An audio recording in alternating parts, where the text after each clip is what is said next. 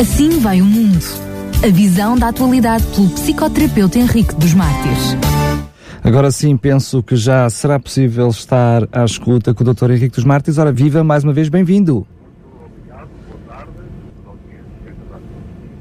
Dr. Henrique dos Mártires, começo exatamente por lhe perguntar uh, que título foi este que escolheu para nós hoje, Decisões Vertiginosas. Exatamente, são decisões que são tomadas a todos os níveis, a nível pessoal, a nível coletivo, a nível da comunidade, a nível da sociedade, a nível do governo, etc. E como é que se produzem, por vezes, certas decisões que acabam por ser contrárias e acabam por prejudicar a escolha que algumas pessoas fazem e como é que surgem, como é que, se, como é que surge na vida das pessoas este processo decisivo, processo decisório. E então, porque na verdade a vida dos seres humanos ela configura-se através de sucessivas e intermináveis decisões. Todos os dias nós decidimos de uma forma ou de outra. Nos levantamos agora, nos levantamos depois, lavamos os dentes agora ou mais tarde, bebemos água agora ou depois. Estamos sempre permanentemente e interminavelmente a decidir coisas que se nos apresentam como escolhas. Uh, e que se iniciaram desde que o homem começa a ter consciência, consciência da vida e das coisas e só termina na sua morte. Ora, as decisões que tomamos são fundamentais, como nós já podemos perceber, para assegurar a subsistência do ser humano no seu papel social, na sua relação de uns para com os outros, na sua relação com tudo aquilo que se passa à sua volta. Ora, as decisões que tomamos, elas não aparecem por acaso. Nós não decidimos só porque nós temos instintivamente esse dom ou essa faculdade. Não. Eles são fruto de uma construção do consciente elaborada no contacto com o meio no qual nos desenvolvemos, eh, sendo a família o suporte primário dessa influência racional e primariamente instintiva. Ora, este conjunto de fatores, ele materializa-se na maturidade que define, nessa altura, uma condição na qual se confere às relações humanas, à comunicação de uns com os outros, uma estrutura. Esta estrutura tem que ser capaz de facilitar uma convivência coerente, congruente e consistente nas relações de uns com os outros. A família, portanto, como já percebemos, é o mais comum, estável, próximo e ativo elemento estrutural na vida das pessoas. É o primeiro elemento com o qual as pessoas se integram e com o qual as pessoas têm contato.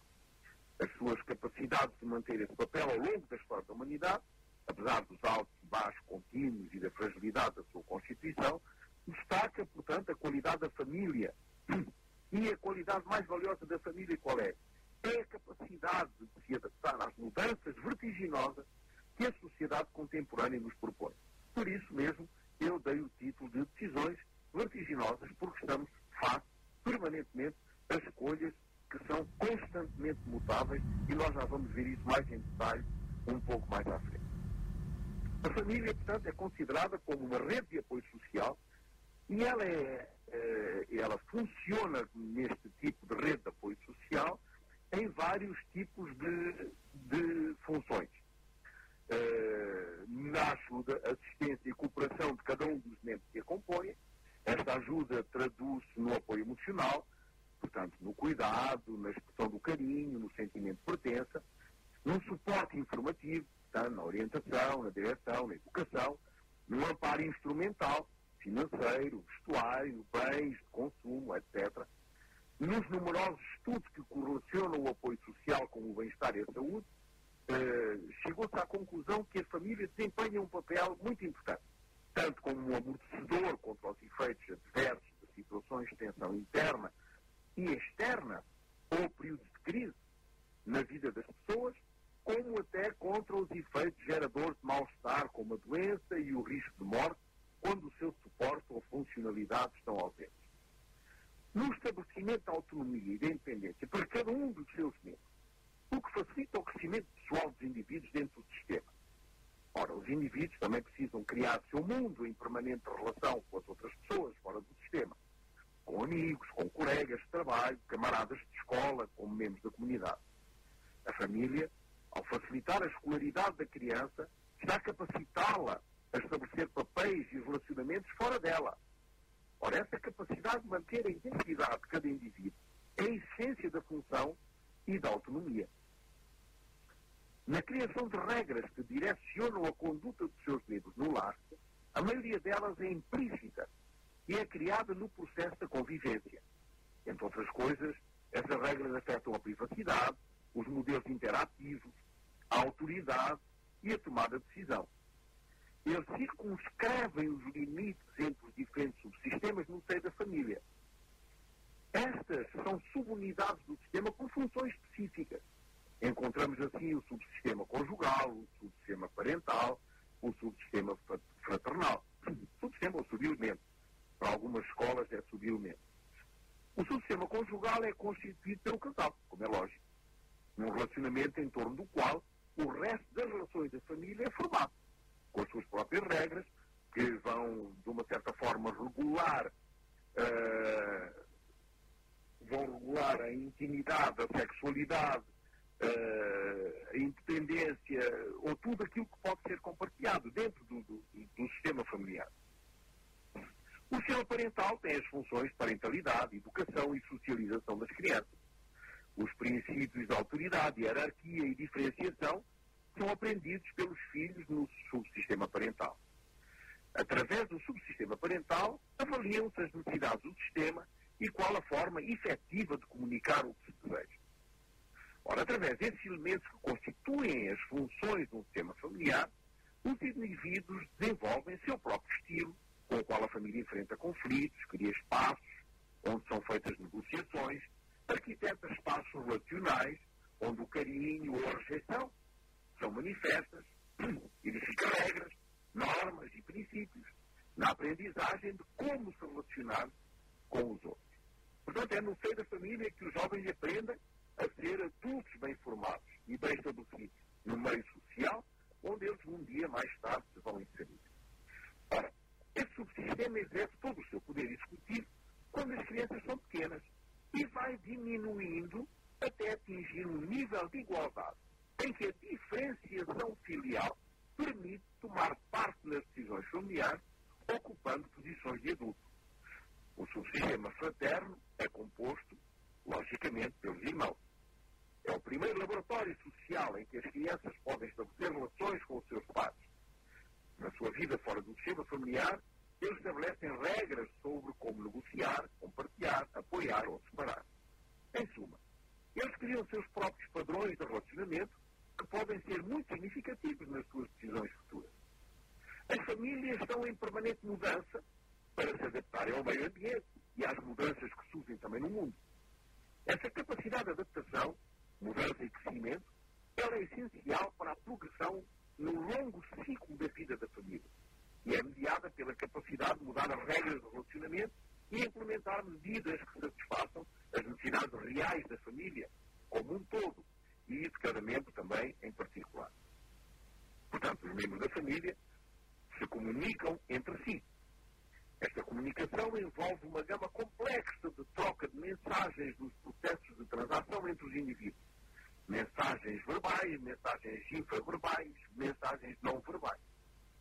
Através do idioma, por exemplo, o mundo familiar é construído, seu imaginário, sua regra, seu significado e seus significantes.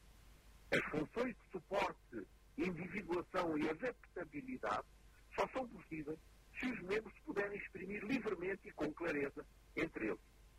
Da mesma forma, todo o comportamento ou ação no contexto relacional representa uma forma de comunicação e transmite uma mensagem. A coerência entre a linguagem digital, ou seja, aquilo que é dito através das palavras, sejam escritas, sejam faladas, e a linguagem analógica ou seja, a postura, os gestos, a expressão facial, a inflexão da voz, a sequência, o ritmo e a cadência das palavras, ou qualquer outra manifestação não verbal, são importantes para uma comunicação clara, transparente e compreensível. Capaz, portanto, de produzir interação e uma interação que seja capaz de ter efeitos na própria relação das pessoas. Quanto mais coerentes forem, essas mensagens, mais saudáveis e funcionais tornam o relacionamento. Por outro lado, o uso no idioma da primeira pessoa e do presente, eu quero em vez de eu gostaria que fosse assim, ou seria bom que se passasse de outra forma, facilita a diferenciação e a comunicação direta. Neste último último sentido, a capacidade de comunicar diretamente, ou seja, falar de mim em vez de falar dos outros, também é importante para a funcionalidade da, da comunicação.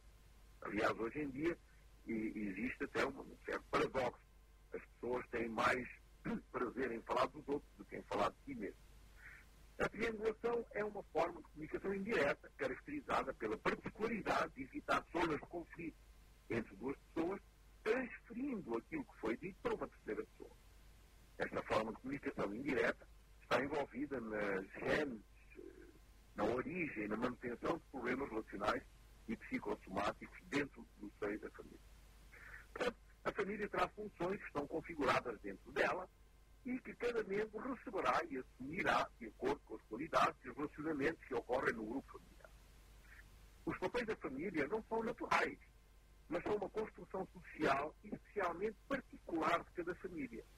Essa particularidade ela vai depender de alguns fatores, como a história familiar, a história intergeracional, a história dos antepassados, valores culturais da própria, da própria família, a cultura local, de onde a família se desenvolveu, portanto, uma cultura mais localizada, a situação atual, a situação financeira, a situação social, a situação económica, etc.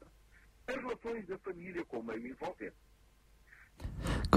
Permita-me interromper o Dr. Henrique dos Martins. Que ligação tem estas particularidades relacionadas com a família com o tema que eh, se propõe fazer hoje, ou seja, decisões vertiginosas? Decisão, sendo da responsabilidade de cada um, não deixa de ser um processo social constru construído neste desenvolvimento onde o ambiente familiar usufrui um papel fundamental e primário. Decidir é ter a capacidade de escolher entre várias alternativas possíveis com o propósito de equacionar e resolver problemas que surgem a cada momento e aproveitar oportunidades para desenvolver potencialidades pessoais e sociais.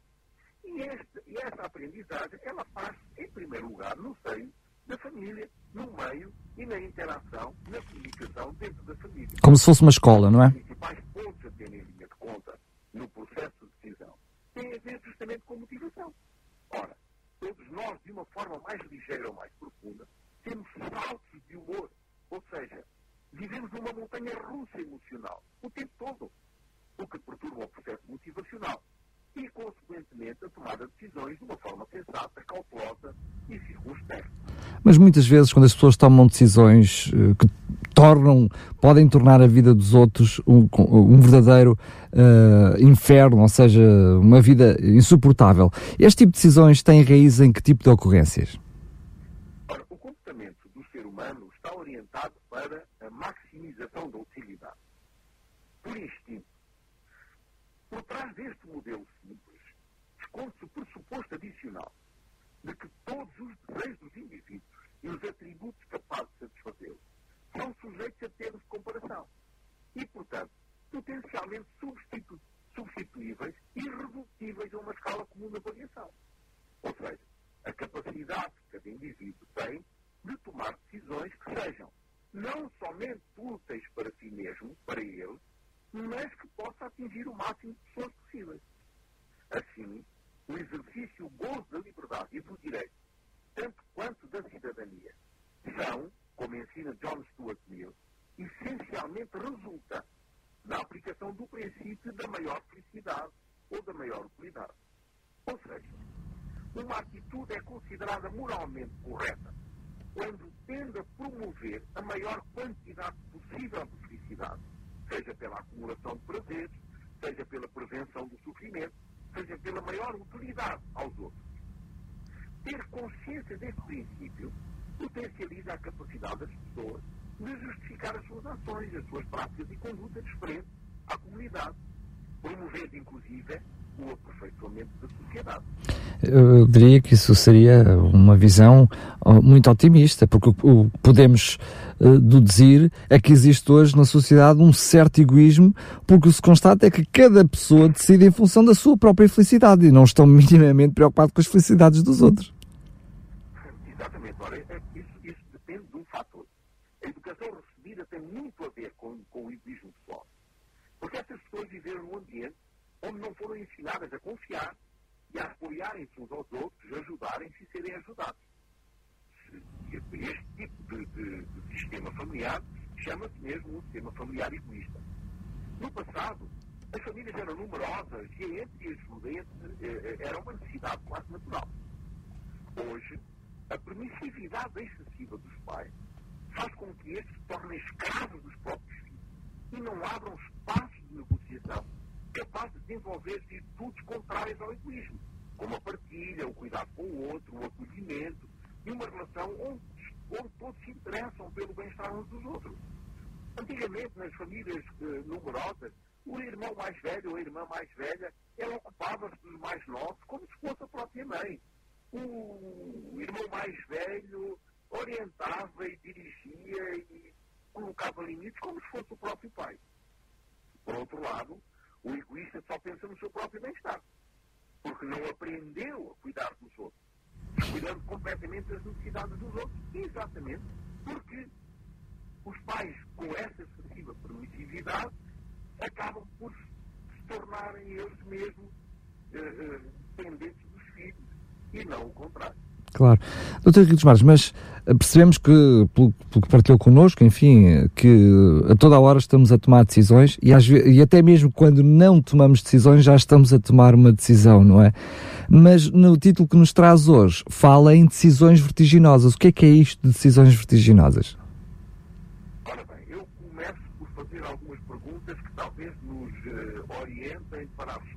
Muito bem. Quem não foi na sua vida de dúvida e incerteza? Quem não perguntou a alguém o que deve fazer numa determinada circunstância, que caminho tomar, quando se apresentam várias alternativas para resolver um problema? Ora, é, essas decisões são vertiginosas porque nós vivemos num mundo de mudanças vertiginosas. Avanços contínuos da ciência e da tecnologia a revolução nas relações sociais e sexuais, a organização do trabalho e do desenvolvimento do trabalho das mulheres, a variedade e a velocidade das comunicações e a quantidade enorme, imensa de informação que se gera a cada segundo. Tudo isto nos confunde e sobrecarrega. Se há 20 anos atrás disséssemos a alguém que um homem que antes era mulher tinha casado com uma mulher que antes era um homem e que teve de ser o homem a dar à luz porque é o único que tem útero, e que essa criança tinha de chamar pai àquela que na verdade é mãe, as pessoas achariam isso ridículo, grotesco e fora do contexto. Hoje isso é uma situação banal. Inclusivamente começam a surgir leis, aprovadas em Parlamento, que permitem a qualquer jovem de 16 anos decidir se na sua cabeça é homem ou mulher nem que seja descontraídamente na casa de banho das meninas da escola. Ora, a lei prevê a possibilidade da mudança de género a partir dos 16 anos. Em causa estão os postulados que dizem respeito ao requerimento e à norma revogatória da atual lei para, permitir a alteração do sexo, no nome do registro civil, e proibir as cirurgias de crianças e bebés intersexo, a fim de garantir o direito à autodeterminação da identidade de género e o direito à proteção de características sexuais de cada pessoa. Hoje é tão real e natural como daqui a alguns anos será, por exemplo, uma família entrar num restaurante completamente nudo. Ou ir a um teatro onde os artistas são somente robôs e ser transportados em aviões sem tripulação nem hospedeiras de bordo. Esta Babilónia invisível, Babilónia no sentido da confusão generalizada, claro, tem contribuído para a escalada da violência que invade progressivamente o mundo se manifesta por meio de atos de brutalidade e barbaridade, onde já não existe o mínimo sentido da complacência e humanidade. Onde se usam, por exemplo, bombas à base de produtos químicos que matam crianças, velhos, mulheres e homens por asfixia lenta e agonizante. Já não existe mais, porque as mudanças que se propõem ao mundo são de tal maneira rápidas, são de tal maneira velozes e vertiginosas, que não temos mais tempo de nos eh, debruçarmos, de refletirmos seriamente sobre essas mudanças e sobre a capacidade que nós temos de controlar os nossos instintos de, destrutivos e violentos. Os exemplos aqui sugeridos neste programa têm como propósito não denegrir ou criticar, mas fomentar uma séria reflexão sobre a natureza das decisões que tomamos e seus fundamentos. a fim de dar oportunidade à identificação intuitiva de todas as variantes influenciam a configuração dos objetivos e do bom senso dessas decisões. Muitas dessas decisões vertiginosas são originadas por paixões e condutas baseadas em crenças, ingenuidade ou falta de informação a propósito de si mesmo, do mundo e das circunstâncias da vida. Muitas outras decisões vertiginosas, contudo, são tomadas por despeito, antipatia ou aversão, ou por valores morais mal definidos. Muitas decisões vertiginosas e até catastróficas, como as guerras mundiais, a exterminação de raças, ou outras baseadas na arrogância, prepotência e ódio, que tiveram consequências terríveis no mundo. Decisões vertiginosas são imprevisíveis e, como tal, perigosas. É claro, não vivemos num mundo de decisões obrigatórias ou de legalidade pré-determinada, onde tudo esteja previsto antemão. Mas quando tomamos decisões, temos de considerar que não estamos sós, que todas as nossas decisões têm consequências inequívocas e podem também afetar os outros de uma forma positiva ou de uma forma negativa. Vivemos numa entidade agrária, onde tudo aquilo que semeamos certamente colheremos. Portanto, as decisões ativas, as decisões vertiginosas, se não forem reflexionadas, se não forem tratadas com uma certa, com uma certa uh, uh, reflexão, com, com, com, uma certa uh, discussão social, discussão política, elas se tornam imprevisíveis e como tais perigosas. E pronto, no próximo programa vamos falar de um outro tema, que é um tema que é muito atual também, ao qual eu dei o nome de Apologia da Miséria. Apologia da Miséria. Muito bem, Dr. Henrique dos Martins, foi um prazer estar aqui consigo, mesmo que via pelo telefone, para, para ouvi-lo e, enfim, para refletirmos em conjunto. Agradeço mais uma vez a sua participação e marcamos encontro então para o próximo programa. Obrigado, uma boa tarde para todos. Vai o mundo. A visão da atualidade pelo psicoterapeuta Henrique dos Mártires.